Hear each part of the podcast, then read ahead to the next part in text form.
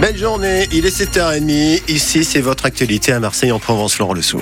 La route, euh, Philippe, euh, attention, la circulation est chargée sur la 50. Voire même à l'arrêt. hein. Ce matin, certains endroits. Pourquoi C'est un camion qui bloque euh, l'entrée, euh, la difficulté à s'insérer à la Valentine ce matin. donc sur la 50. Donc quand vous arrivez euh, de, sur la Valentine depuis euh, Aubagne, je regarde actuellement, il y a 44 minutes euh, de patience pour faire cette portion. Donc euh, sortie Carnoux jusqu'à la Valentine sur la 50 en direction de Marseille. Le temps, bah, ce sont de belles éclaircies. Pour aujourd'hui, avec un vent de nord-ouest euh, faible. Les températures 7 degrés à Marseille ce matin, la même chose à Toulon, 0 degrés à Aix, à Indigne, 4 à Gap et cet après-midi, 16 degrés annoncés pour euh, Marseille, 14 à Toulon, 16 à Aix-en-Provence, les chanceux à Digne, Gap, avec 18 degrés à la mi-journée. Et c'est donc Florent, encore une soirée à oublier pour l'OM. Hein. Vite oublié, hein, puisque après trois matchs nuls d'affilée, cette fois, c'est une défaite et en plus à Lyon, 1-0, but encaissé à la 37e minute. Défaite logique, hein, un seul tir cadré pour les Marseillais. Quatre mois après l'arrivée du nouvel entraîneur Gennaro Gattuso à Marseille, on ne voit franchement aucun progrès, Bruno Blanzard. Oui, les Marseillais n'y arrivent pas, toujours pas, ou encore moins, c'est selon. Une première période méconnaissable dans l'engagement. Inadmissible quand on joue un Olympico, c'est rendez-vous où l'état d'esprit est primordial. Encore plus face à un Lyon loin d'être exceptionnel. Aucune volonté d'aller vers le but adverse, par exemple. Plutôt le souhait de garder le ballon, de jouer à la baballe, ce qui fait enrager tout supporter olympien. C'est mieux en seconde période, mais cela ne suffit pas. Cet OM est navrant, fait même peur par moments. C'est Halloween au mois de février. Une nouvelle crise n'est pas loin, car si l'entraîneur Gattuso n'a jamais son équipe type, encore six absents hier, dont les indispensables Verretou et Il ne se dégage rien de sa formation. Pire, on sent le technicien italien impuissant, alors que son OM se retrouve huitième de Ligue 1. Attention donc, après avoir rêvé bien fort l'été dernier, que cette saison ne tourne pas au cauchemar. On a trop joué à la baballe, c'est aussi ce que dit le capitaine de l'OM, Samuel Gigot. Après 20 matchs, l'OM est huitième du championnat à 7 points du podium. Prochain match contre Metz, vendredi soir au Vélodrome. Et la fierté de l'OM, Florence, ce sont ses minots. Parce que les jeunes Marseillais éliminent le PSG en Gambardella. Bravo, la Gambardella, c'est la Coupe de France des jeunes en quelque sorte. 100% OM ce soir 18h10 sur France Bleu Provence avec Avi Assouli qui lance son magazine, ça s'appelle Au Marseille. En rugby, mauvaise soirée aussi pour le RCT battu à Mayol par Bordeaux-Bègle 37 à 32 à cause d'un essai marqué par les Bordelais à 3 minutes de la fin. C'est la première défaite de la saison des Rouges et Noirs à domicile. Les Toulonnais sont cinquièmes du top 14. Quels euh, véhicules seront autorisés dans les grandes villes dans les années à venir? À Marseille, Martine Vassal ne veut pas infliger au SUV le même sort qu'à Paris. Les habitants de la capitale se prononcent en faveur d'un doublement, voire d'un triplement des tarifs de stationnement pour les SUV. Plus ils sont lourds, euh, plus se garer coûte cher. Une mesure que Martine Vassal considère comme punitive et dont elle ne veut pas pour Marseille.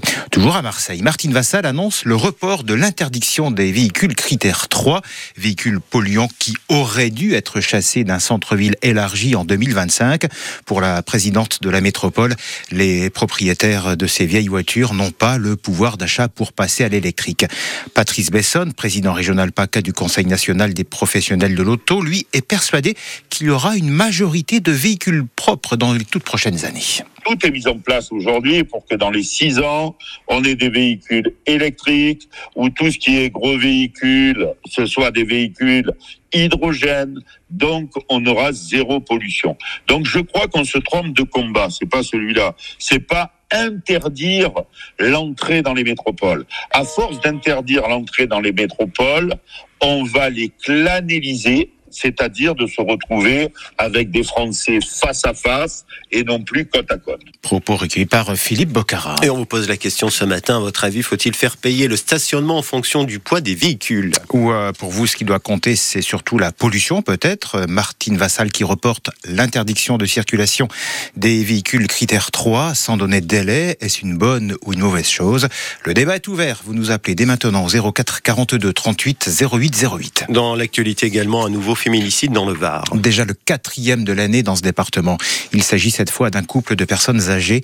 Un homme est soupçonné d'avoir tiré sur sa femme gravement malade et alitée avant de retourner l'arme contre lui. Certains agriculteurs ont décidé de ne pas lâcher l'affaire. À l'appel de la coordination rurale, une vingtaine d'entre eux bloquent ce matin Easy 10, la plateforme de la centrale d'achat de l'enseigne Casino dans la zone des Mille à Aix. Aucun camion donc ne peut entrer ni sortir de cette plateforme d'achat. Une grande quantité d'articles de contrefaçon saisis hier au marché aux puces de Marseille. 260 vestes, une centaine de sweatshirts, 500 bonnets, 80 survêtements, vêtements estampillés Lacoste, Nike, Prada, Gucci, Louis Vuitton. Un terminal de carte bancaire a été saisi et aussi une machette. Le vendeur a été arrêté et placé en garde à vue. Allez, posez la tartine.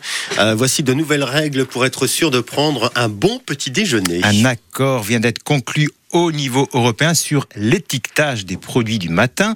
Le but est bien sûr de mieux informer les consommateurs que nous sommes, à commencer par le miel, Soisigbourg. L'indication claire et visible du ou des pays dont provient le miel devra maintenant être inscrite sur le pot. Fini donc l'unique mention produit dans l'Union européenne ou hors Union européenne, comme c'est le cas actuellement.